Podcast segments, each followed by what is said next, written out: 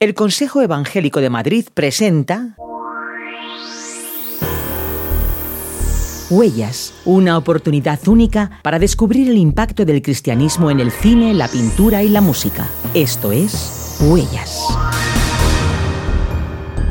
Al llegar a finales del primer milenio, Europa vive un contexto de fe que se mueve entre el movimiento monástico y a la vez una decadencia papal.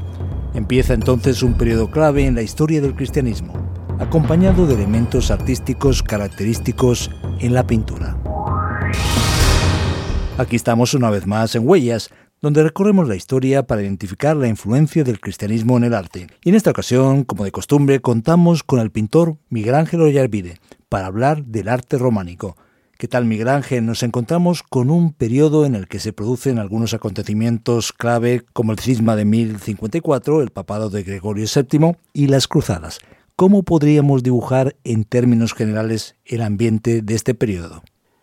Pues eh, encantado de nuevo de estar aquí con vosotros eh, hablando y reflexionando un poco sobre eh, la influencia de, la pintura y de la, y de la espiritualidad en, distintas épocas de la historia y el papel que ha tenido también el, el arte en la religión y la religión en el arte.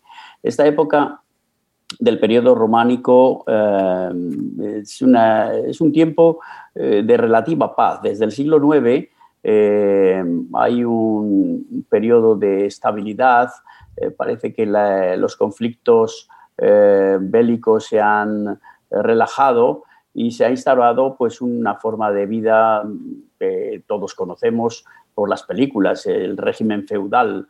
Es una forma de gobierno que hoy nos parece disparatada y muy injusta, pero era la forma en la que se vivía en aquellos tiempos. El, poder se había, estaba repartido entre dos, dos, grandes bloques, por un lado el papado y por otro lado lo que se dio en llamar el Sacro Imperio Romano Germánico. Es una institución imperial que eh, de alguna forma intentaba eh, englobar pues, eh, todos los pequeños estados que convivían en el espacio europeo este Sacro Imperio Germánico realmente, aunque de forma simbólica, llegó a extenderse incluso hasta bien entrado el siglo XVIII, finales del siglo XVIII. Eh, en cuanto al papado, pues tenía un poder eh, excepcional también. Italia estaba disgregada y precisamente esto favorece la afirmación del poder papal. No había un gobierno eh, político, pero había un gobierno religioso que asumía el papel también de, gobierno político. Este, esta institución, precisamente eh, por esa dimensión política en la que se había eh, introducido, eh, pues cae en decadencia, cae en una decadencia ética verdaderamente escandalosa.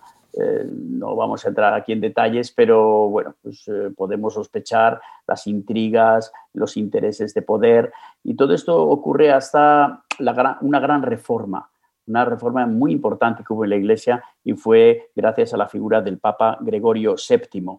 El Papa Gregorio VII fue uno de los, de los papas más comprometidos en la historia de la Iglesia eh, católica. Y eh, es, muy interesante también darnos cuenta que él viene, como has indicado, de eh, la influencia del, monacato, de los monasterios, pues él, era un monje que llegó a ser papa y su actitud fue una actitud francamente de intentar reformar, volver a, volver a los valores fundamentales y a los principios básicos de la fe cristiana y es, un poco ese, ambiente en el que se produce la presencia de este Papa que intenta poner orden, como digo, a esa situación tan, tan decadente a la que había llegado el Papa. Pero en cualquier caso es, eh, era un tiempo de relativa paz, como dije al principio. Por otro lado, has mencionado el cisma, el cisma de Oriente. Esto consiste realmente en que, en que la Iglesia Oriental, lo que conocemos el Imperio Bizantino, eh, con su capital en Constantinopla, eh, estaba eh, recibiendo pues, muchas amenazas de su entorno, especialmente amenazas islámicas del, los pueblos que estaban intentando eh, rodear y conquistar. Y entonces, pues ese interés por defender sus fronteras eh, y aparte de otro tipo de conflictos religiosos y teológicos con Occidente, y hace que rompe, rompe con Occidente y aunque las cruzadas intentan mantener cierta vía abierta de influencia entre Oriente y Occidente, hasta bien entrado el siglo XIV, realmente el cisma lo que hace es que se separan definitivamente el Oriente de Occidente y se desarrollan y evolucionan hacia eh, ideas y planteamientos eh, bastante, bastante independientes. Otro detalle también interesante de este periodo, para ver, ponernos un poco en ambiente y en contexto, fue eh, la conquista de Inglaterra. Inglaterra era, eh, las Islas Británicas era una especie de isla ajena, bastante ajena a todo, a todo lo que significaba eh, la extensión del Evangelio y la consolidación de la Iglesia oficial. pero bueno, Guillermo el Conquistador en este tiempo abre, abre a las Islas Británicas a Europa con su conquista de Inglaterra. Eran es interesante también que en ese momento, en este tiempo, pues hay como una especie de, unidad, en, no solo en Europa, sino también incorporando eh, a las Islas Británicas. Y ese, en ese contexto en el que se produce eh, y se manifiesta esta nueva forma de entender eh, el arte a través de lo que se ha dado a llamar el arte románico.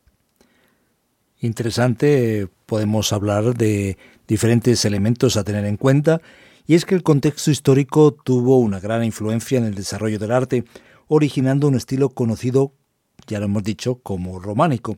¿Qué elementos de este periodo tuvieron mayor influencia sobre el desarrollo artístico? Mm, pues eh, ya hemos dicho en otras ocasiones que el arte eh, de alguna manera es el testigo, es testigo de su tiempo. Eh, los sucesos, los hechos quedan registrados pues, por, por el boca a boca, por la tradición, por los textos, por los escritos, pero el arte es algo visible, es algo, eh, es un testimonio vivo, auténtico, no es eh, algo que se va deformando con el boca a boca o con las tradiciones o con las ideologías, sino que el arte siempre manifiesta realmente lo que ocurrió en su tiempo. Y, si aprendemos a leer el arte, a disfrutar del arte, seremos también bastante conscientes del clima y del ambiente y de las distintas eh, actitudes y ideas que también regían eh, en el tiempo en el que se produjo. Por eso eh, es interesante ver y estudiar con detalle algunas matices y algunos elementos del, del arte románico para tomar conciencia de lo que ocurría en aquella época. Eh, el periodo, como hemos eh, dicho hace un momento, el periodo entre los siglos X y XII es, sin duda, se caracteriza por un tipo de reformas, reformas en la Iglesia. Y esto se refleja clarísimamente en las manifestaciones del arte. Un tiempo de reforma. Esa es quizá la idea principal que, con la que tendríamos que, acordarnos de, esta, de este tiempo.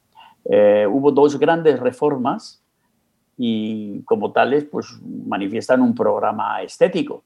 Eh, no es que escribieran, hicieran un listado de cómo había que hacer las esculturas o cómo había que hacer la pintura, sino que, el arte, de alguna manera, pues se impregna de ese clima de reforma y de esas ideas eh, que se están intentando transmitir y promocionar, en este caso, principalmente desde los monasterios.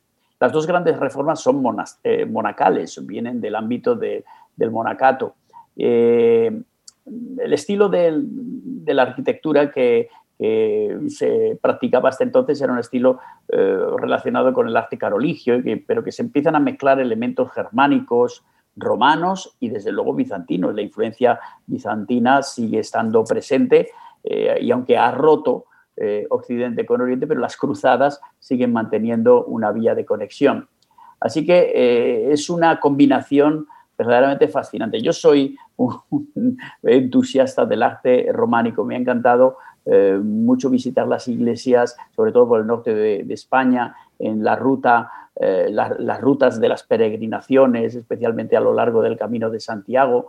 No podemos encontrar una cantidad de, pequeñas iglesias, de pequeñas construcciones con esa estructura cúbica, compacta, cerrada, eh, muy equilibrada. Eh, son, son muy bellas, muy, muy, muy fascinantes es, esta, ese recorrido. Yo invito a los que tengan oportunidad que, visiten ese tipo de, este tipo de iglesias porque son verdaderamente muy, muy atractivas. Y, y los interiores igual, el interior es un, son espacios equilibrados, nada ostentosos en cuanto a la arquitectura.